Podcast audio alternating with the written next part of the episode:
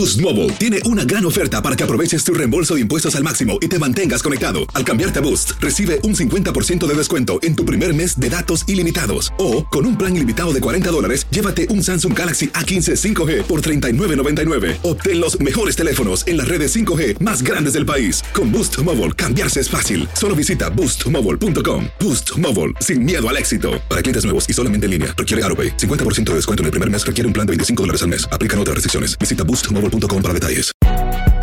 Si no sabes que el Spicy McCrispy tiene Spicy Pepper Sauce en el pan de arriba y en el pan de abajo, ¿qué sabes tú de la vida? Para, pa, pa, pa. Hola, soy Jorge Ramos y a continuación escucharás el podcast del Noticiero Univisión. Bienvenidos, soy Ilia Calderón y estas son las historias más importantes del día. Es miércoles 15 de diciembre. Estas son las principales noticias. El presidente Biden promete en Kentucky que su gobierno ayudará a la reconstrucción tras la devastación causada por los tornados en seis estados. Algunas de las víctimas hispanas hospitalizadas le cuentan a Univisión el horror que vivieron. Yo pensaba que ya no salía y que ya no puedo mover mis pies. Continúan aumentando alrededor del mundo los casos de la variante Omicron del COVID-19. La buena noticia es que el doctor Fauci asegura que las vacunas de refuerzo son efectivas contra el Omicron. Frente al Instituto Nacional de Migración en la capital mexicana, decenas de migrantes de la caravana responsabilizaron a las autoridades por el accidente que dejó decenas de muertos en Chiapas. Y se le acaba el tiempo si aún no ha comprado los regalos de Navidad y piensa hacerlo por Internet. Tenemos consejos para que sus compras lleguen a tiempo y para que evite ser víctima de estafas. Este es Noticiero Univisión con Jorge Ramos e Ilia Calderón. Muy buenas noches. Sobrevivieron. Vamos a comenzar ya con los dramáticos relatos de muchos hispanos que trabajaban en la fábrica de velas que un tornado destruyó en Kentucky. Ellos, Jorge, dicen que quedaron atrapados bajo los escombros y sobrevivieron de milagro, pero denunciaron que la compañía no los dejó irse a sus casas a pesar de la alerta de tornados. David Palomino fue al hospital a recoger sus dolorosas historias. Son varios los trabajadores hispanos que quedaron bajo los escombros de la fábrica de velas en Kentucky, destruida tras el paso del tornado. Yo pensaba que ya no salía y que ya no puedo mover mis pies. 110 personas estaban trabajando al momento del colapso. Tenía mi cabeza muy este, aplastada ahí por, con un fierro, en los pies también. Muchos de los heridos por el tornado en Mayfield fueron trasladados a diferentes hospitales. Para algunos, su condición es bastante grave, bajo pronóstico reservado. Para esta mujer, fueron más de cuatro horas bajo toneladas de escombros esperando un rescate.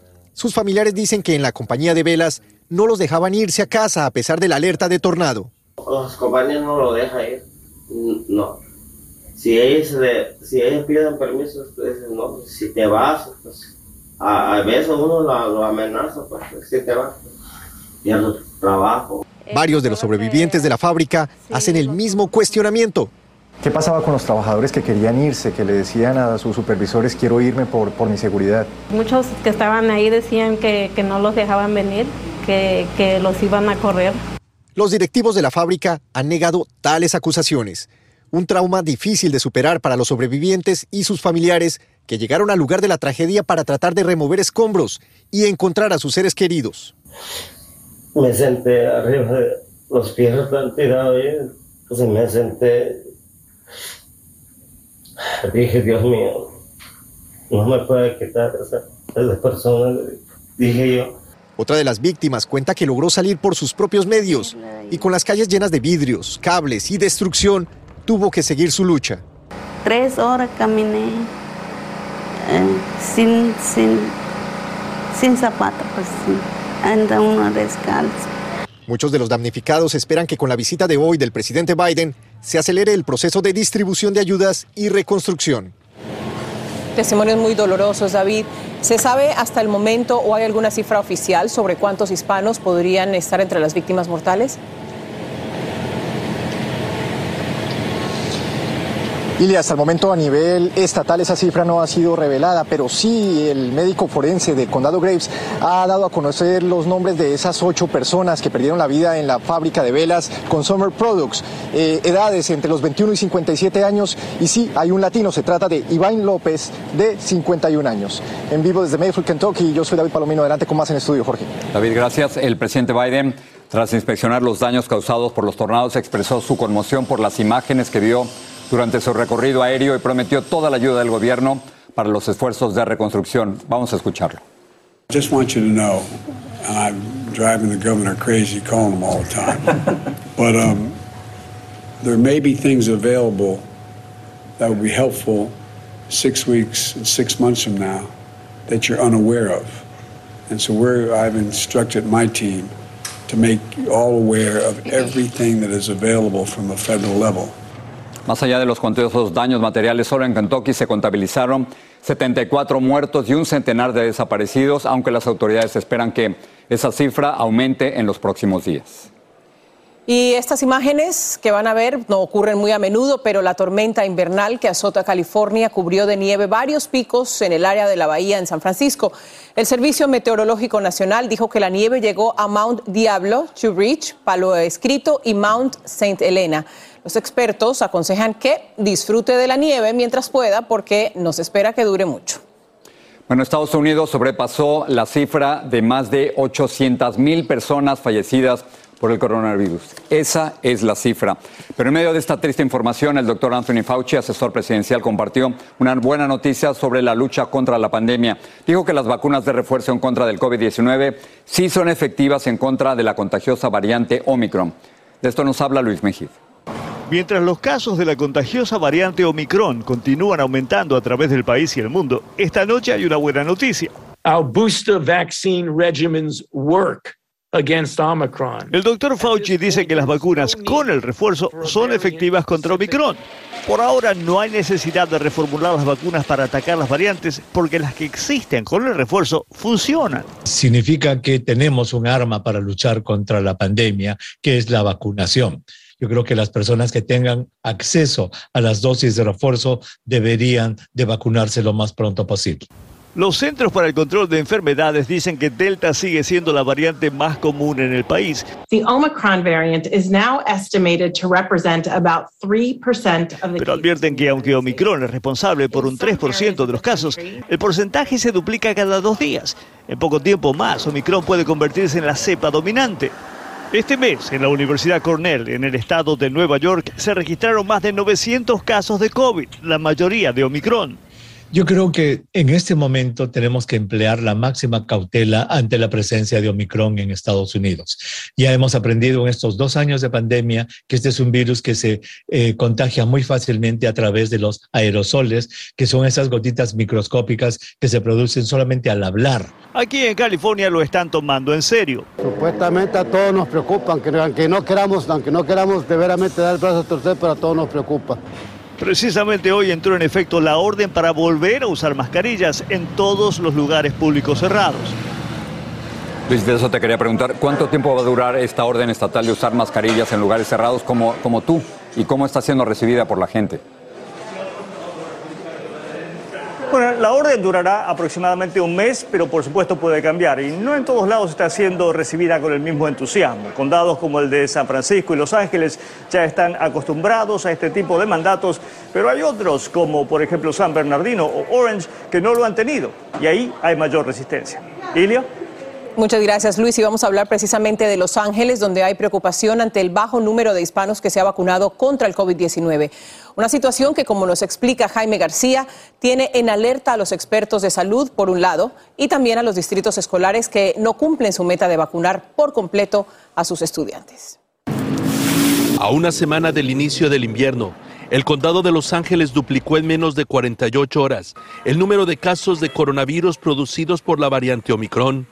De 7 a 15 entre lunes y martes. Desafortunadamente, esta temporada, ah, de acuerdo a los expertos, va a traer más infecciones del COVID-19. Ah, ahorita está pegando fuerte el Delta, pero también estamos viendo que el nuevo variante Omicron también está causando infecciones. Lo preocupante es que en este condado que concentra la mayor comunidad hispana del país, el porcentaje de hispanos vacunados, por lo menos con una dosis, es de apenas el 61% en comparación al 74% de blancos no hispanos o del 83% de los asiáticos, y muy por debajo de los hispanos en San Francisco, que están 90% vacunados. Esto nos preocupa porque nosotros queremos estar en ese nivel de 80-90% para tener inmunidad de rebaño o de comunidad donde tenemos más protección. Así nos podemos juntar y hay menos riesgo de infectarnos del COVID-19. Tienen miedo tantas conspiraciones que se miran en el Internet. Enfrentando esa realidad, la Junta Educativa de Los Ángeles retrasó hasta el otoño del próximo año la orden de vacunación con dos dosis de todos sus estudiantes, debido a que casi 30 mil de sus 600 mil estudiantes no completaron a tiempo su vacunación para alcanzar su inmunidad completa el próximo 10 de enero. Totalmente entendible porque esto es algo pues nuevo para todos, pero la verdad yo prefiero tener mi tercer dosis y no lo que ellos digan. El Distrito Escolar de Los Ángeles aclaró que este retraso no significa que se haya eliminado el mandato de que todos los estudiantes tengan sus dos dosis de vacuna para regresar a clases. En Los Ángeles, Jaime García, Univisión. Tras batallar durante más de un año, la familia de la soldado hispana Vanessa Guillén, asesinada en la base naval de Fort Hood, en Texas, logró un hecho histórico. La Cámara de Representantes aprobará una reforma de la justicia militar que criminaliza el acoso sexual en sus filas y permite además investigaciones independientes. Claudio Seda tiene todo. Después de más de un año que la familia de la soldado asesinada Vanessa Guillén cabildeara en el Congreso, se tiene que aprobar esa ley para proteger a estos muchachitos, muchachitas. Y después de incluso pedir la intervención de la Casa Blanca. Es horroroso. Hoy se logró algo histórico. El Senado aprobó partes del proyecto de ley Yo Soy Vanessa Guillén, porque este fue incluido dentro de la Ley de Autorización de Defensa Nacional, que se aprueba todos los años. 89 votaron a favor y 10 en contra. Ahora va rumbo al escritorio del presidente para que con su firma se convierta en ley. Mayra, la hermana de Vanessa, nos cuenta que es una victoria agridulce. Está orgullosa, pero a la vez triste porque se refleja en todo lo que hemos tenido que vivir, en todo lo que Vanessa tuvo que sufrir para ver este cambio. La ley de autorización de defensa nacional hace que por primera vez los comandantes no tomarán la decisión si se debe o no acusar a un miembro militar de algún crimen serio, incluyendo acoso o violencia sexual. Ahora las investigaciones estará a cargo de otra oficina y de un fiscal independiente fuera de la cadena de mando. Es una victoria para la familia de Vanessa Guillén y todas las otras soldadas que han servido y están sirviendo al ejército de Estados Unidos van a tener las protecciones, que si hay un, caso de acoso sexual o un tipo de lo que llamamos bullying, que van a tener una opción de salir con alguien de afuera que pueda investigar lo que pasó. La familia Guillén está consciente que aún falta más y ya planean regresar a cabildear aquí al Capitolio el próximo año. La abogada de la familia dice que lo que faltó en esta legislación es el derecho para que las familias de víctimas de abuso sexual reciban una compensación. En Washington, Claudio Seda, Univision. La Reserva Federal, que en realidad es el Banco Central de los Estados Unidos, aumentaría las tasas de interés al 0.9% en el 2022. Esto es por encima de la expectativa de que sería del 0.3%. Esto se debe en parte a la inflación y subiría también el costo de los préstamos de los bancos para, por ejemplo, comprar casas o automóviles. La administración Biden publicó hoy casi 1.500 documentos que eran secretos relacionados con el asesinato del expresidente John F. Kennedy en Dallas en 1963. Durante años, los historiadores del caso han dicho que la CIA, el FBI y otras agencias de seguridad nacional han impedido la publicación que ordenó el Congreso. Aún quedan otros 10.000 documentos que no han sido revelados. Y esta es una noticia en desarrollo. En República Dominicana, un vuelo comercial de la empresa Elidosa Aviation Group con nueve personas a bordo se precipitó a tierra cuando intentaba aterrizar de emergencia en el Aeropuerto Internacional de las Américas en Santo Domingo. Según reportes, la aeronave había despegado del aeropuerto de la Isabela con destino al estado de la Florida. La aerolínea confirmó en un comunicado que en el avión iban dos tripulantes y siete pasajeros y que la empresa está activamente trabajando para obtener más información y colaborar con los equipos de rescate. La administración Biden anuncia un cambio en los trámites de visas en embajadas de los Estados Unidos alrededor del mundo. En la capital mexicana, los migrantes de la caravana culpan a las autoridades del accidente que dejó decenas de muertos en Chiapas. Y después de tres meses de violentas erupciones, descansa el volcán La Palma en Islas Canarias. Hacer tequila, don Julio, es como escribir una carta de amor a México. Beber tequila, don Julio, es como declarar ese amor al mundo entero. Don Julio es el tequila de lujo original, hecho con la misma pasión que recorre las raíces de nuestro país. Porque si no es por amor, ¿para qué? Consume responsablemente. Don Julio Tequila, 40% alcohol por volumen, 2020. Importado por Diageo Americas, New York, New York. Si no sabes que el Spicy McCrispy tiene Spicy Pepper Sauce en el pan de arriba y en el pan de abajo, ¿qué sabes tú de la vida? Para, pa, pa, pa. Boost Mobile tiene una gran oferta para que aproveches tu reembolso de impuestos al máximo y te mantengas conectado. Al cambiarte a Boost, recibe un 50% de descuento en tu primer mes de datos ilimitados. O, con un plan ilimitado de 40 dólares, llévate un Samsung Galaxy A15 5G por $39.99. Obtén los mejores teléfonos en las redes 5G más grandes del país. Con Boost Mobile, cambiarse es fácil. Solo visita boostmobile.com. Boost Mobile, sin miedo al éxito. Para clientes nuevos y solamente en línea, requiere AroPay. 50% de descuento en el primer mes requiere un plan de 25 dólares al mes. Aplican otras restricciones. Visita boostmobile.com para detalles. Estás escuchando el podcast del noticiero Univisión. La pandemia provocó retrasos en la expedición de visas emitidas en los consulados y embajadas de Estados Unidos en todo el mundo.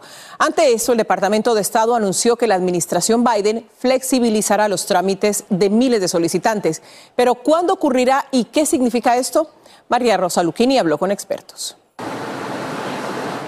El Departamento de Estado suspendió temporalmente el requisito de entrevista consular en persona a casi 50 mil solicitantes cuyas visas fueron aprobadas, pero que no pudieron continuar con el proceso por las restricciones de la pandemia. Por muchas razones no pudieron efectuar la visa y salir y entrar en los Estados Unidos. Esas personas eh, perdieron sus visas y les toca aplicar de nuevo. Y es que una vez se expiden las visas de inmigrante, las personas tienen hasta seis meses para viajar a Estados Unidos y solicitar admisión por un funcionario del Departamento de Seguridad Nacional. Ante la emergencia nacional declarada por el expresidente Donald Trump, se negó la entrada a inmigrantes no ciudadanos. Los solicitantes no tendrán que presentarse para la entrevista o juramento en persona, siempre y cuando su visa de inmigrante fue emitida en o después del 4 de agosto del 2019. Si no viajó a Estados Unidos con la visa de inmigrante, si todavía califica para una visa de inmigrante bajo la misma categoría que la visa vencida, o si no hubo ningún cambio que pueda afectar su elegibilidad para solicitar una nueva visa.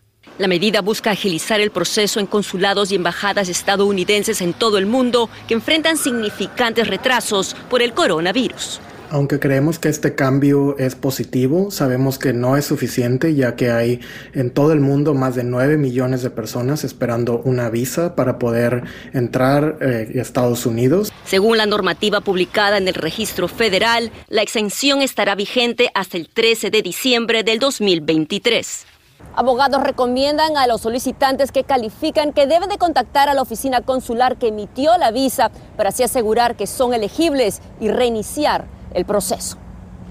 Desde Washington, María Rosa Lucchini, Univision. El presidente Biden firmó hoy dos nuevas acciones ejecutivas que buscan castigar a los narcotraficantes. Una orden crea un nuevo Consejo Federal para hacer frente a la delincuencia organizada transnacional y la segunda orden establece sanciones que pueden aplicarse a quienes producen y distribuyen las drogas.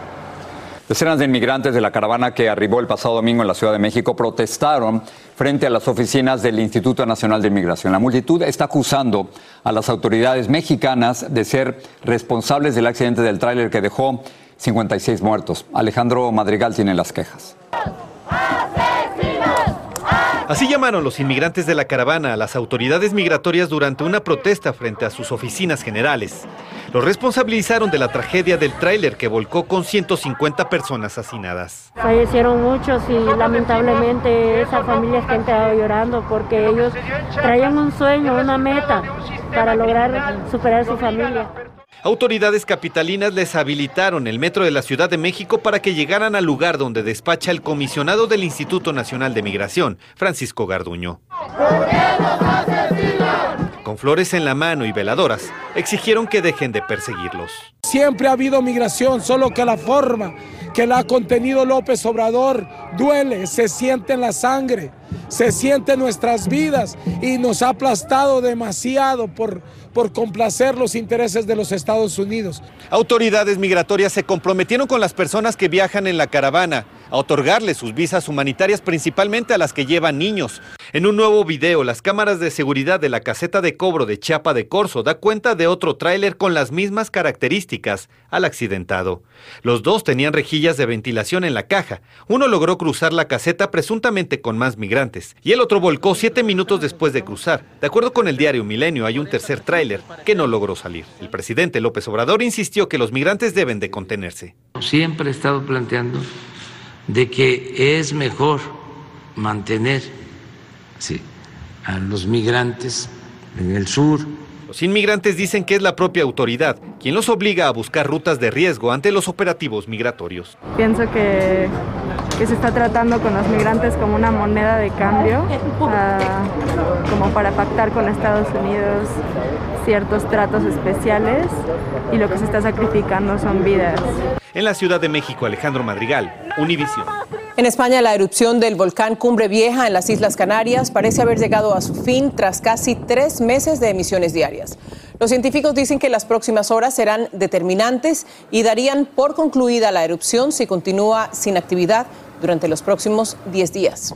Vamos con Félix Bedú, tiene un adelanto de lo que van a ofrecer en la edición nocturna. Hoy comenzó a enviarse tal vez la última ayuda federal por la pandemia a las familias de escasos recursos y ahora vamos con Félix para ver ¿Qué está pasando, Félix? Así es, Jorge, y es que el gobierno federal inició la distribución de más de 15 mil millones de dólares en esas ayudas. Las familias que se benefician con esta asignación estarán recibiendo cheques de hasta 300 dólares mensuales por cada menor de 6 años de edad y de hasta 250 dólares por cada menor de 17 años. Y como bien decías, Jorge, este podría ser el último cheque de ayuda federal, al menos que el Congreso apruebe el presupuesto de 1.75 mil millones de dólares enviado por el presidente Biden y ese debate en el Congreso sigue muy, pero muy enredado. Está todavía muy enredado. Sí, difícil, ¿eh? Muy difícil. pero para las familias un cheque menos. Importantísimo, pero, pero eso está la discusión de la inflación y todo lo demás, entonces se unen muchos elementos. Se para. Félix, gracias esta noche. Así es. Nos vemos, Félix.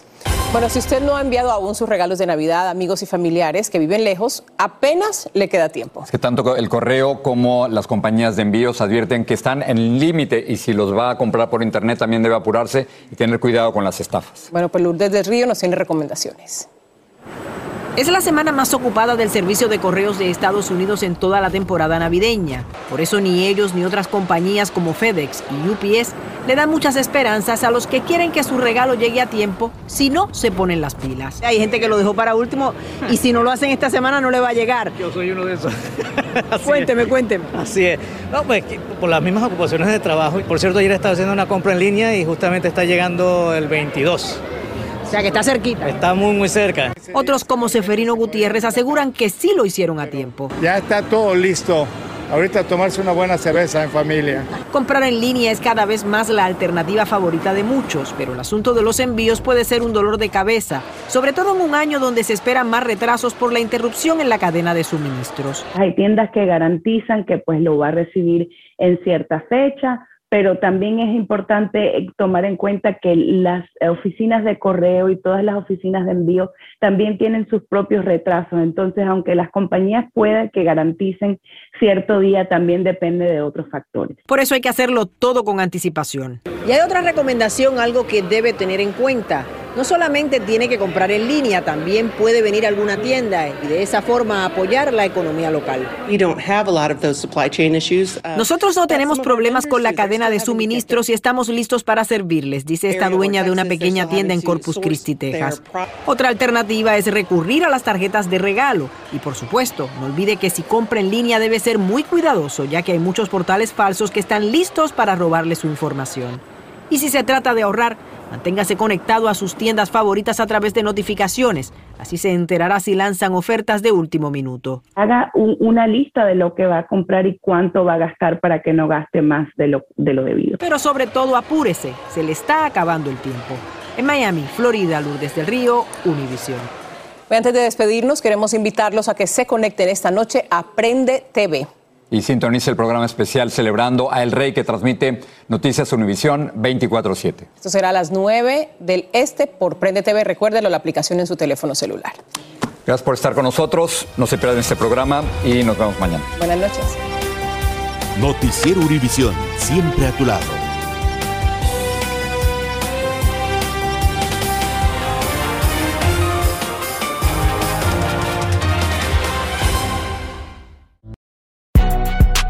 Si no sabes que el Spicy McCrispy tiene Spicy Pepper Sauce en el pan de arriba y en el pan de abajo, ¿qué sabes tú de la vida?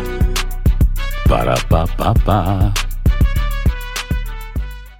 Familia querida de Univisión, aquí Lucero para decirles que no se pueden perder el gallo de oro. Lunes a viernes a las 9 por Univisión.